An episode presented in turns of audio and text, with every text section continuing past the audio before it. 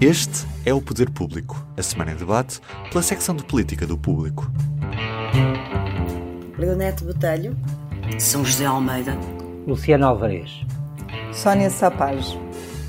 Bem-vindo ao penúltimo episódio do ano. Como já lhe tínhamos dito a semana passada, vamos fazer uma pausa na semana entre o Natal e o Ano Novo e cá entre nós bem precisamos porque os primeiros meses de 2024 vão ser muito intensos politicamente. Ainda esta semana acabámos por saber que além das eleições europeias que já estavam previstas para junho e das legislativas que acabaram por ser antecipadas para março, ainda vamos ter eleições nos Açores e vão ser a 4 de fevereiro. Tudo porque a primeira geringonça de direita não resultou e o governo minoritário de José Bolieiro caiu com o chumbo do orçamento. Mas ainda não vai ser hoje que nos dedicamos a fazer uma antevisão de 2024, porque hoje temos de nos concentrar essencialmente em dois temas: a entrevista de despedida de António Costa e a corrida à liderança do PS.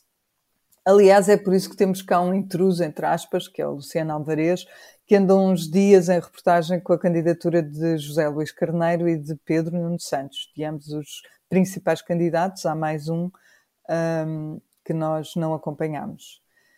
Antes, uh, sei que tenho de dar a palavra a São José, que queria fazer um reparo a si própria e a uma coisa que disse na semana passada. Portanto, São José, tens a palavra. É assim, uh, eu a semana passada relativizei bastante a intervenção ou a ligação do secretário de, ex-secretário de Estado Lacerda Salles no processo das gêmeas.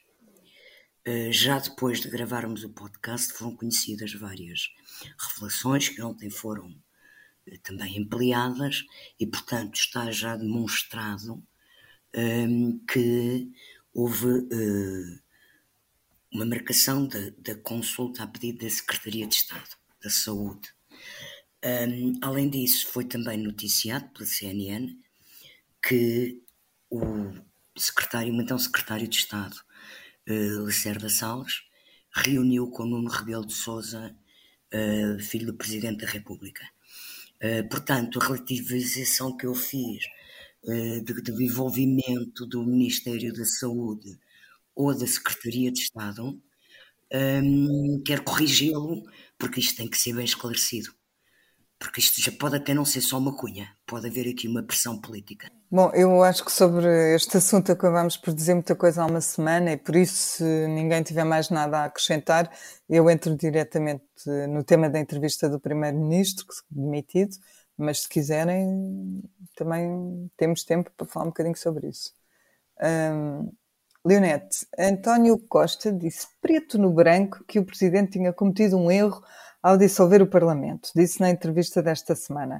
Com o que sabe hoje, e fingindo nós que Marcelo não tinha avisado já que demitia o governo se Costa se dissolvia a Assembleia se Costa se demitisse, tu achas que teria sido politicamente possível manter o mesmo Parlamento? Bom, deixa-me só voltar aqui um pouco atrás no caso das gêmeas, porque eu acho que nós todos podíamos e devíamos fazer alguma reflexão sobre este caso não vou dizer em que sentido, acho que cada um deve fazer a sua própria e acho que todos temos a fazer, porque acho que este é um caso que devia até ser estudado nas faculdades de comunicação social e de jornalismo, eh, dada a forma como tem sido tratada na praça pública.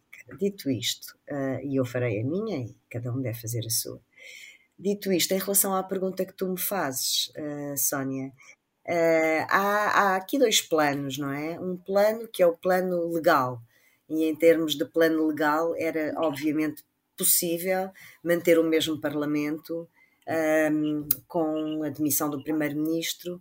Aliás, até é possível, à luz da Constituição, mudar a, a, o, o, o, partido que está à frente de um governo com o mesmo Parlamento. Eu, é, a minha questão era mais politicamente, sabendo o que sabemos hoje. Exatamente. E, portanto, isto só para dizer que eh, na, na, letra da lei da Constituição é possível. Agora, politicamente, eu acho que não é possível. E não é possível porque António Costa demitiu-se, a gota d'água foi a Operação Influencer e o facto de ter havido, de facto, a divulgação de que ele próprio estava a ser investigado. Essa é a gota d'água de um copo que estava muitíssimo cheio, já há bastante tempo, eh, e de que, que, que nós fomos falando ao longo deste ano e tal, eh, e que tem a ver com toda uma sucessão de casos e episódios no seio do próprio governo, que muito foram abalando o próprio governo, como aliás toda a gente sabe, e fomos escrevendo, deu origem a, a mais de uma, de uma dúzia, foram 14 ou 16, 16 penso eu, demissões de ministros na, no âmbito do num ano de governo e portanto havia todo um clima uh, já bastante de fim de ciclo, apesar da maioria absoluta ter, ter tomado posse apenas em março de 2022.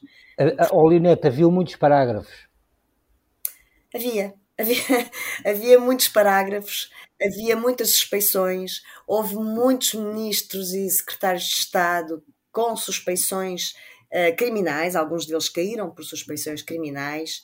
Uh, estão os casos a seguir na justiça. Havia também muitos casos políticos de, de falta de autoridade ou de uh, outro tipo de questões, como a imunização da, da, da, da, da Alexandra Reis. E, havia todo um conjunto de, de situações que apontavam para um fim de ciclo uh, e, portanto, tiveram essa, enfim, essa gota d'água, esse azar dos távoras, essa cereja no topo de um bolo, como queiramos chamar, mas politicamente o clima estava todo muito desgastado. Uh, e eu lembro-me quando, quando foi do episódio da noite das infraestruturas em que eu fiz um comentário na televisão em que eu perguntei, depois de António Costa ter segurado o ministro João Galamba contra a vontade do presidente, se António Costa ainda queria continuar a governar. Eu sinceramente acho que António Costa hum, não tinha uma genuína vontade de levar esta legislatura até ao fim como primeiro-ministro, na sua pele. Uh, o que não quer dizer que quisesse que o governo caísse, obviamente que não Uh, isso não queria, mas politicamente eu acho que não havia, um, ehm, depois desse caso influencer envolvendo algumas das pessoas mais próximas, inclusive algumas suspeitas, que enfim uh, não, não são conhecidos neste momento quaisquer indícios relevantes para envolvimento do primeiro-ministro, mas a verdade é que o seu chefe de gabinete, sim, o seu melhor amigo ou ex-melhor amigo, sim, e isto é de facto um culminar de um processo político de muito, muito desgaste e que, sinceramente, eh, eu acho que eh, necessitava. Se havia aqui alguma situação de pântano, eu acho que este caso, eh, esta situação que nós vivemos nos últimos meses, muitos meses, apontava um pouco para aquilo que António Guterres, em certa altura, chamou o pântano, numa altura em que não se via mais do que uma derrota nas, nas eleições autárquicas e, portanto, politicamente eu acho que o país estava muito desgastado. Eh, não está melhor agora, não está melhor, mas não, não vejo que houvesse outra solução senão haver uma clarificação política. Essa clarificação em democracia chama-se eleições. Eu acho que a razão porque seria difícil uh, o PS continuar nesse, manter a legislatura, mudar de primeiro-ministro, é que o desgaste não era só do país, era também do próprio PS. É? Foram oito anos muito desgastantes para o partido, em que muitas figuras foram envolvidas em muitos casos, e eu não, e não me refiro só a casos de justiça, mas houve um desgaste tão grande no, no PS que, que de facto chegou-se um bocadinho ao, ao momento em que Guterres também tinha chegado, aqueles anos todos antes, que é um momento em que é difícil continuar assim e de facto eu, acho, eu concordo até, Sónia, contigo. continuando na tua, na tua linha de pensamento, até acho que uh, António Costa valia mais em, em outubro, quando isto aconteceu, em, valia mais do que o PS. valia mais do que o governo uhum. em termos de credibilidade, e eu acho que, que estes dias, este mês que se passou desde a admissão, ainda veio mostrar mais isso. Ou seja, uh, António Costa tem uma aura de credibilidade maior do que tinha o governo. E, portanto, António Costa era a cola de tudo aquilo ainda. E quando a suspeição é colocada em cima dele próprio, uh, quer dizer, a coisa torna-se insustentável, porque o governo, uh, os, os, ministros caíram em catadupa, uh, quando é atingida a credibilidade do próprio primeiro-ministro, torna-se absolutamente insustentável. Eu acho que ele politicamente, que é um animal político de primeira linha, uh, leu bem a situação, uh, ainda que depois possa fazer toda a sua narrativa, não é? em, em função da, dos interesses do partido que lidera, como é óbvio. E que, se po que possa até arrepender-se. Era essa a pergunta que eu tinha para a São José, que o conhece bem há muitos anos, como político.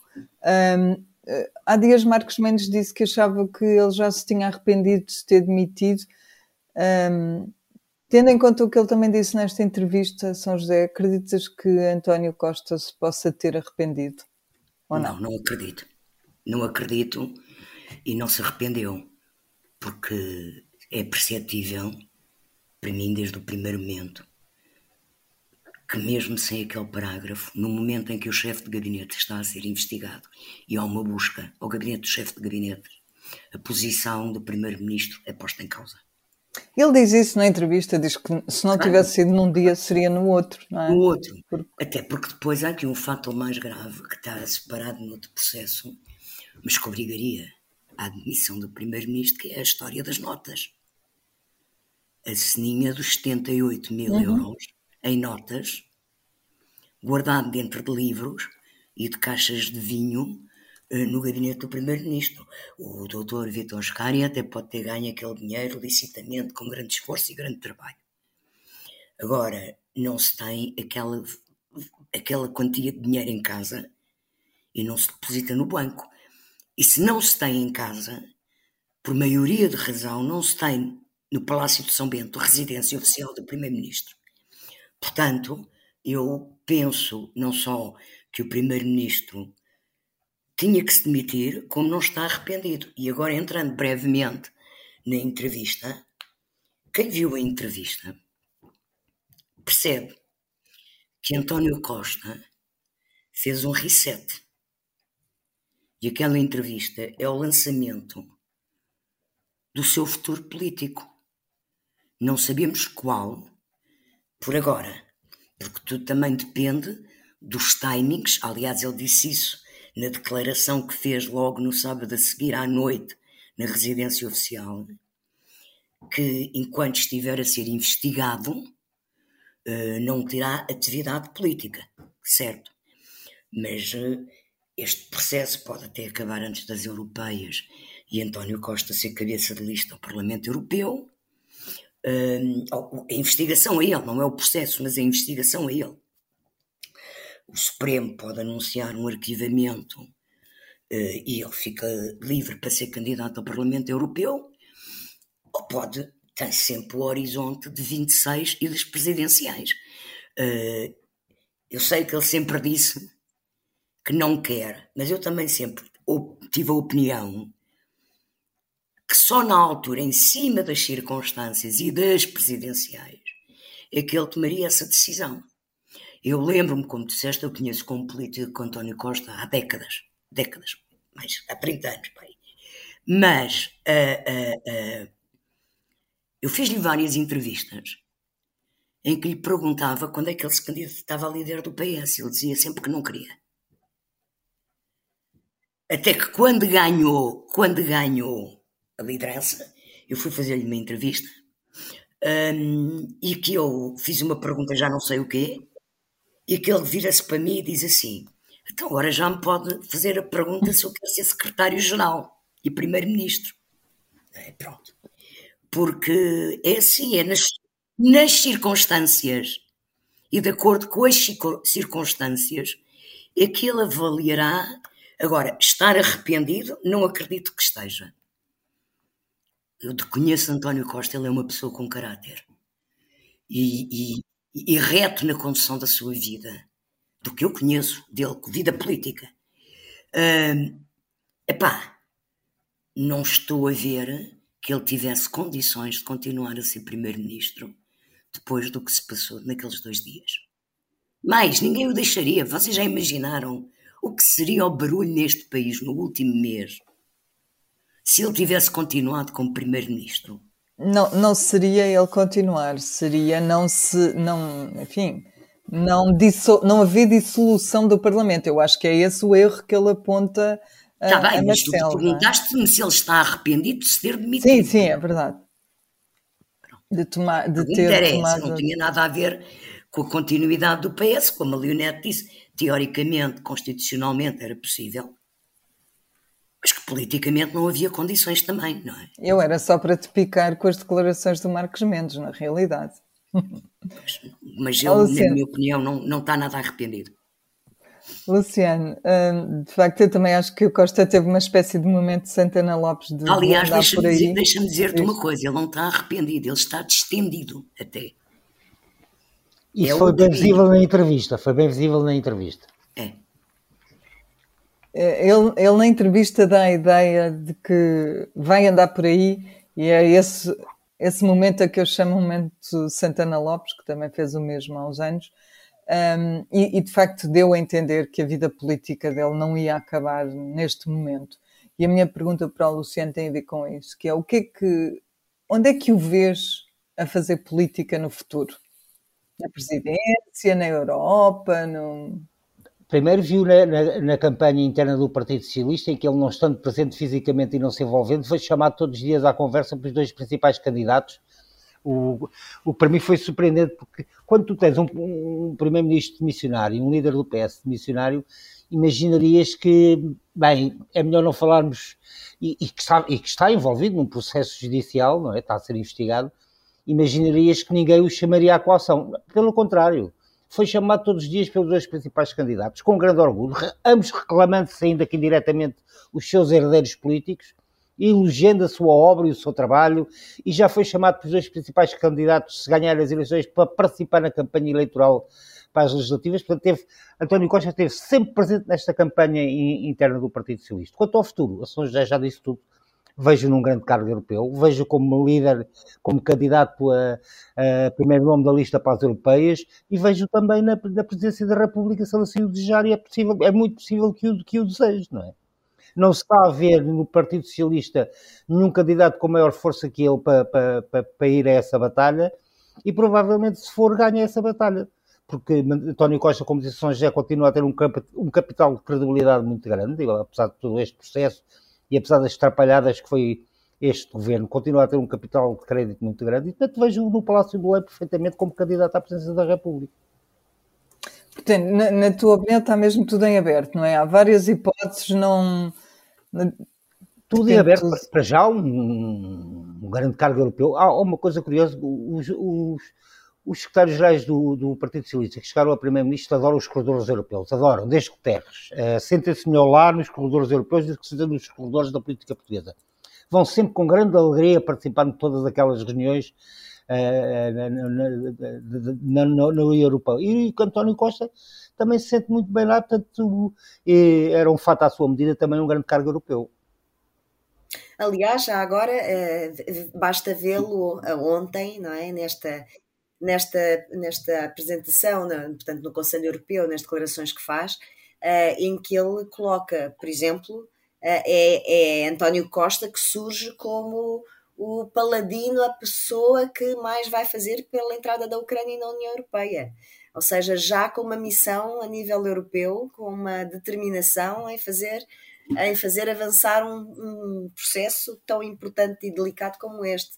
Portanto, quer dizer, António Costa está, António Costa está em, em vários tabuleiros. Uh, com e já vestiu um fato. Um grande novo, capital político, sente-se perfeitamente à vontade e tem trabalhado para isso, e portanto, como disse o Luciano, e como eu também escrevi num comentário no fim de semana, vejo perfeitamente, seja quem for que ganha a, o PS, como cabeça de lista às eleições europeias. Isso seria uma forma in, incontornável do PS ganhar as eleições europeias, uh, de colocar uh, António Costa no cenário, no, no, no, no, teatro europeu, para qualquer cargo que seja necessário, seja Presidente do Conselho Europeu, se as condições políticas uh, europeias e os resultados das eleições europeias a nível internacional, europeu, assim o permitirem, ou então até como presidente do Parlamento Europeu, e para isso é que servirá também estar como cabeça de lista das eleições europeias, e portanto não me admiraria nada, aliás, não é nenhum desprimor. Uh, uh, Lembremos, por exemplo, que Mário Soares, depois de ter sido primeiro-ministro, depois de ter sido presidente da República há 10 anos, foi candidato à presidência, à, à, foi cabeça de lista às eleições europeias, precisamente na, na mira de eventualmente vir a ser presidente do, do, do, Parlamento Europeu. Portanto, não é nenhum desprimor para ninguém, pelo contrário, permitirá ter um, um António Costa um líder europeu a qualquer ponto, em qualquer ponto do xadrez uh, europeu.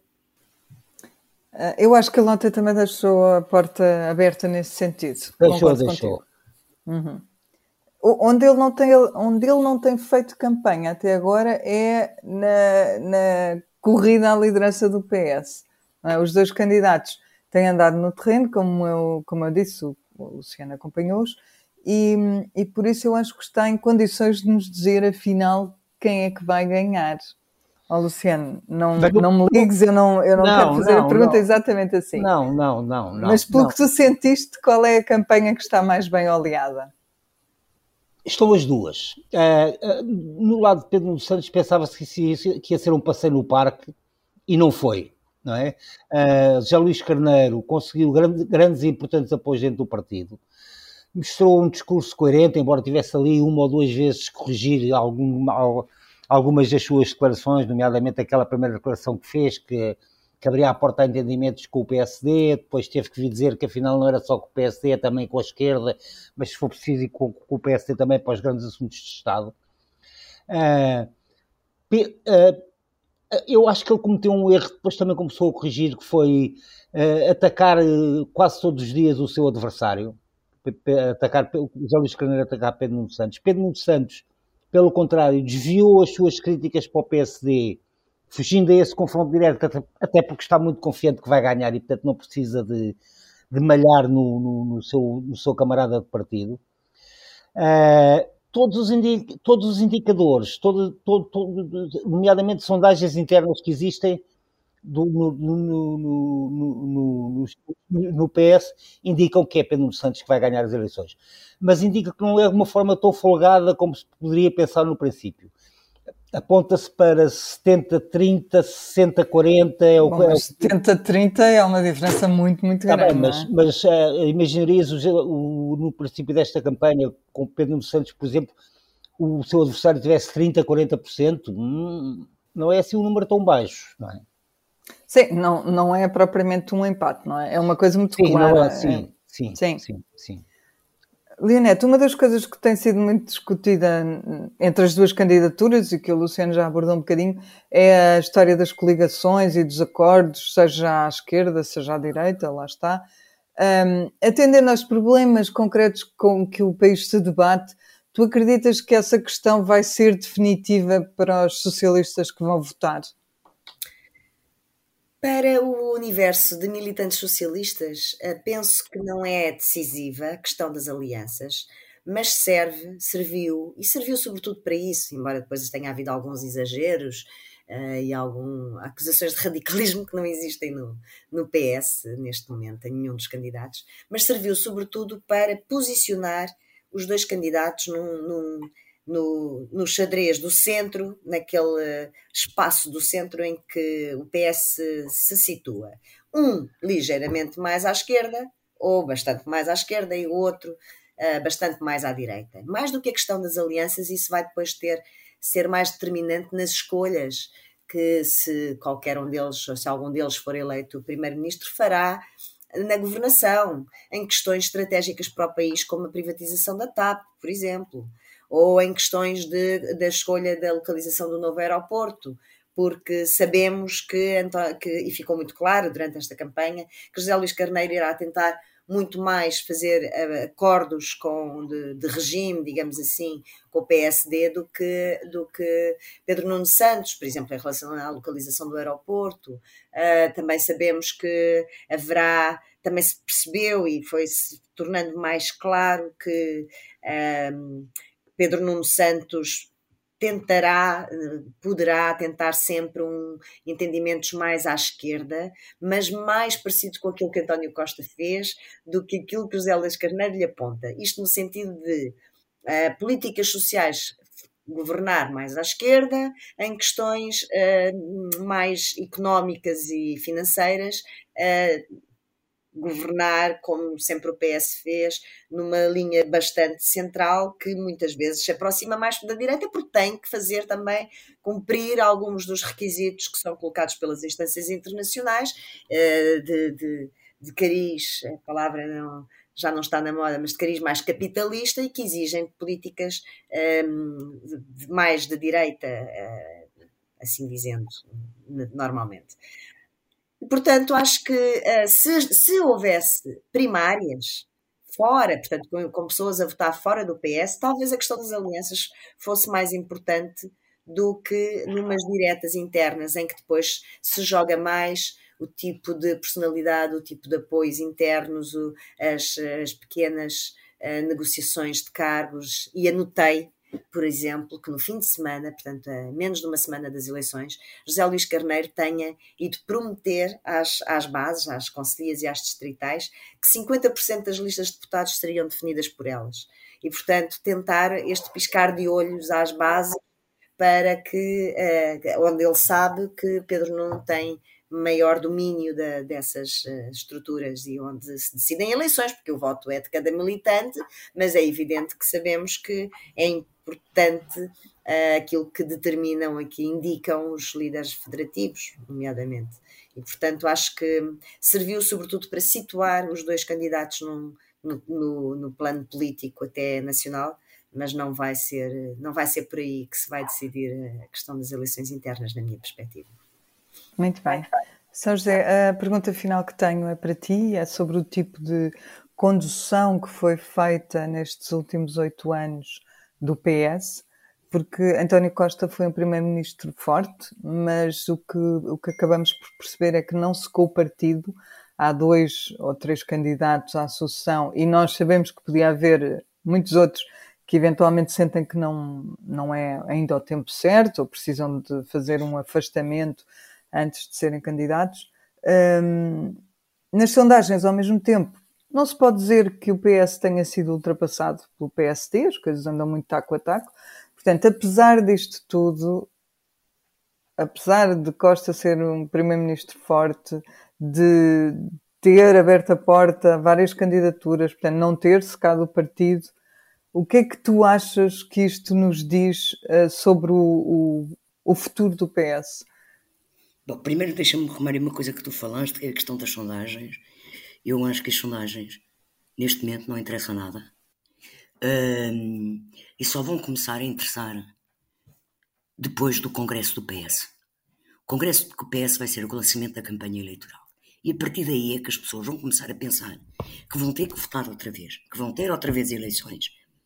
E começam a definir. Mesmo assim, já que tivemos várias conversas sobre isto, não se pode acreditar nas sondagens como se fosse um oráculo, porque muitas vezes erram e já falámos porque é que elas erram. Pronto. Um, quanto ao PS, é um facto que é uma preocupação manifesta de António Costa, que era uma coisa que eu acho que até o divertia, mas que era uma preocupação dele, um, dar espaço a uma nova geração dentro do PS por isso é que se começou a falar com tanta antecedência na questão da sucessão, disparatadamente em 2018, penso eu. Eh, é por isso que houve já tantos candidatos e candidatos, porque o PS de facto tem uma nova geração. E António Costa permitiu isso, apesar de ser, como disseste, um líder forte. Uh, e controlar tudo. Ele controlava o governo, mas dava ao mesmo tempo, deu espaço a, a personalidades que estão aí, que não se candidataram agora, mas podem candidatar no futuro. Porque nós sabemos que a próxima legislatura vai ser instável, eh, não sabemos mesmo que o governo seja do PS se consegue aprovar só um orçamento ou se consegue aprovar dois. Uh, portanto, não sabemos quantas se o professor Marcelo Rebelo de Sousa, Presidente da República, ainda vai ter que dissolver mais uma vez a Assembleia da República e, portanto, eles estão todos, continuam todos, os que estavam e outros novos, eventualmente, uh, pronto, vão fazer o seu caminho, não é? Uh, eu lembro, por exemplo, que as pessoas espantaram muito com a candidatura do Carneiro. não me espantei nada. Aliás, eu escrevi num texto, num perfil dele, que isto estava a ser preparado uh, mais ou menos há cerca de um ano. E, e, e, e, isso era sabido dentro do PS. E António Costa também alimentava essa expectativa a Carneiro. Ele próprio disse ao público que há um ano que esse assunto é discutido entre ele e várias pessoas do partido, não é? E, e, e, e, isso, mas eu escrevi ainda antes dessas entrevistas, logo no perfil do arranque, uh, uh, uh, porque até o próprio António Costa, sei eu já hoje, e também já sabia na altura, mas confirmei já, o próprio António Costa lhe deu espaço a ele, José Luís Carneiro, para ponderar e preparar isso, não é? Um, para haver pronto, uma alternativa a Pedro Nuno. Hã? Para, para, para, garantir que havia alternativa também a Pedro Nuno, Sim, não é? Porque era... Para garantir que haveria uma alternativa. Como uhum. dizia no PS, estas coisas são importantes. E como dizia o doutor Soares, eu quero. A época era eleição em Congresso. Mas o doutor Soares dizia que queria sempre ter candidatos a concorrer contra ele nem que tivesse que pagar ele as despesas da candidatura. Não é porque a democracia é isso. Pronto. Uh, uh, uh, e sempre que há líderes eleitos do PS, há sempre duas candidaturas. Sempre. Na primeira eleição, depois, quando ele é secretário-geral, ou secretário-geral e primeiro-ministro. Também há sempre o Daniel, houve sempre o Daniel Adrião. O António Costa houve sempre Daniel Adrião. Mas pode acontecer que não haja, uh, pronto, uma candidatura séria. Agora, a história do PS é de candidaturas oponentes e ainda bem, porque é isso que é a democracia interna. Portanto, eu acho que o PS é um partido que vai passar por momentos complexos. Um, é uma transição bastante disruptiva, porque apesar de ambos os candidatos estarem a colar-se muito à herança de António Costa o que ganhar vai ter que fazer grandes alterações no partido, nomeadamente se formar governo, quem é que vai ser o próximo elenco governativo.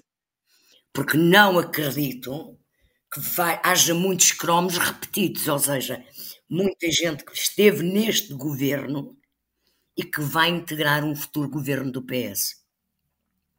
Penso eu, até pela forma como o governo caiu. Sim, sim, verdade. Vamos então aos finalmente com o nosso momento mais lúdico, que é o público notório. Peço-vos para serem rápidos. Uh, começo só o convidado, Luciano. Olha, eu, eu, eu, eu, voltamos a viver no país da amnésia. Ninguém se lembra de nada, ninguém sabe nada, e refiro-me ao caso das, das, das, das, chamadas gêmeas de Santa Maria, em que primeiro era o Presidente da República, não sabia nada, não se lembrava de nada, se tinha falado com o filho, se não tinha falado com o filho, quem eram as gêmeas, se eram outras gêmeas, não sabia de nada. Depois lá foi aos arquivos e lá descobriu uma série de coisas. Uh, agora é o, é o, é o, o ex-secretário de Estado da Saúde também não se lembra de nada. Não, se, não sabe se telefonou, não sabe se reuniu com o filho do Presidente da República, não sabe nada, portanto voltámos ao país da amnésia que é, que é, uma, que é uma coisa que de vez em quando uh, uh, atinge a vida política. Ninguém sabe nada, ninguém se lembra de nada, portanto, vivemos neste, neste mundo assim.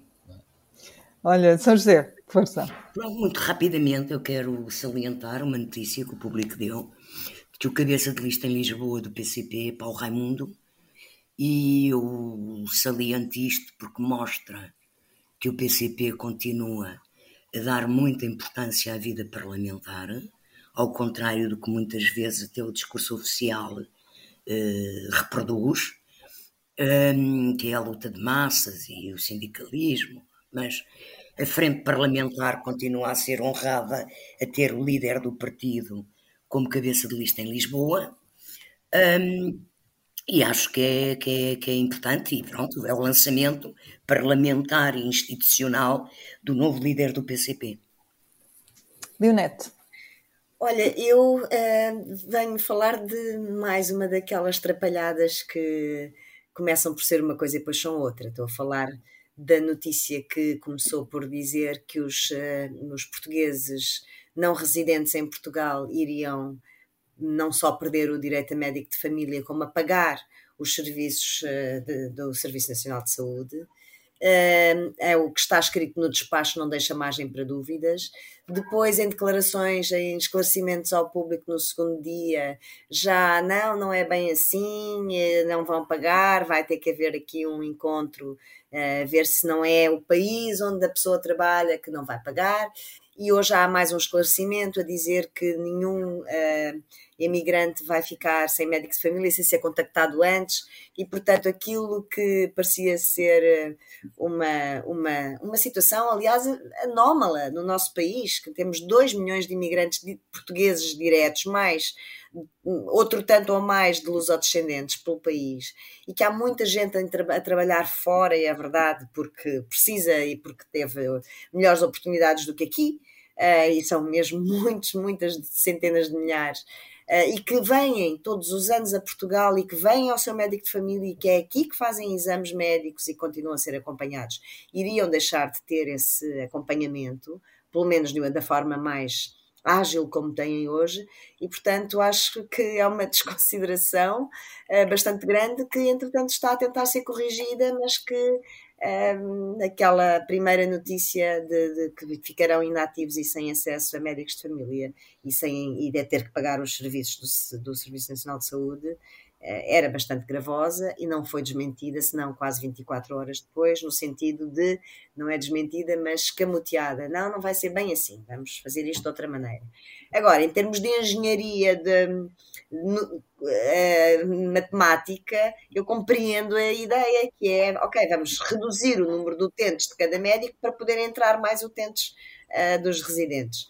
Mas é preciso ter mais cuidado na, na, no desenho de políticas, sobretudo quando atingem uh, pessoas que, apesar de não estarem a viver constantemente em Portugal, uh, continuam a trazer para cá grande parte dos seus proveitos laborais e não só. E, e alguns, até pagam, alguns até pagam impostos em Portugal. E, e muitos pagam a, a, sua reforma cá à Segurança Social, o que e de, deixa-me precisar em média, uma coisa. 600 euros por mês, para quem não sabe. Uh, uh, Deixa-me precisar uma coisa: o universo da diáspora portuguesa e lusodescendente está avaliado pela ONU em 5 milhões. Eu sei, eu falei em, em portugueses diretos e depois lusodescendentes, são cerca pois, de 2 milhões. Mas, mas uh, os lusodescendentes que têm direito a isso, também, que têm direitos como cidadãos portugueses, está estimada a comunidade, a diáspora, chamada diáspora, em 5 milhões. Portanto, é metade da nossa população, quase. Podemos encerrar por hoje? Eu acho que é tudo. Sim, podemos, desejando boas festas aos nossos ouvintes e leitores, não é? Sim, quando voltarmos, o PS já tem um novo líder também, que é, é eleito no, na sexta e no sábado, portanto, volte connosco daqui a uma semana. O público fica no ouvido.